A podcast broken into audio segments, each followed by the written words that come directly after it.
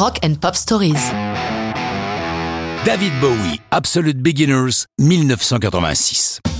Voilà une chanson qui a eu beaucoup plus de succès que le film pour lequel elle a été composée. Julian Temple, le réalisateur, connaît Bowie depuis deux ans. Il a réalisé Jazzin' for Blue Jean, un documentaire d'une vingtaine de minutes sur la star pour promouvoir la chanson Blue Jean. Temple a déjà réalisé un long métrage, The Great Rock and Roll Swindle, documentaire ironique autour des Sex Pistols. Il s'apprête à réaliser une comédie musicale tirée du bouquin de Colin McInnes, Absolute Beginners.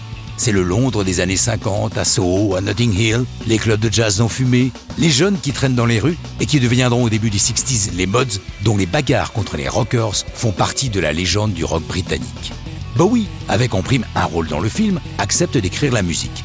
Pour l'enregistrement en juin 85, rendez-vous est donné aux musiciens au studio Abbey Road ils ne connaissent pas l'artiste avec lequel ils vont travailler, ayant reçu un contrat pour des sessions avec Monsieur X. Seul Rick Wakeman, pianiste de Yes, qui a précédemment travaillé avec Bowie pour Space Oddity, est au courant de l'identité de Monsieur X. Les sessions sont plutôt rapides, pour aboutir à deux versions, celle de l'album de 8 minutes et un single qui affiche quand même un respectable 5 minutes 36. Mais la parution est retardée le film n'est pas prêt. Et logiquement, les producteurs souhaitent faire coïncider sortie de la chanson et du film. C'est donc seulement le 3 mars 1986 que paraît le single d'Absolute Beginners.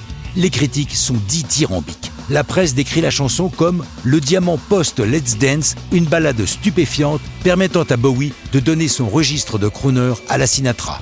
Un autre journaliste britannique parle du solo de sax de Don Weller comme étant le meilleur de tous les disques de Bowie, comme si le musicien avait voulu faire passer ses tripes dans les tuyaux de son instrument. Le Guardian, journal sérieux, considère que c'est l'une des dix meilleures chansons de Bowie. Quant au clip, il est évidemment réalisé par Julian Temple dans le style années 50 du film, avec un clin d'œil à une marque de cigarettes anglaise des 50s, Strand, le clip utilise bien sûr des extraits du film, le tout donnant une vidéo considérée par le magazine Entertainment Weekly comme l'une des meilleures de Bowie, allant jusqu'à écrire que ce clip réussit beaucoup mieux que le film à montrer la noirceur du roman de McInnes.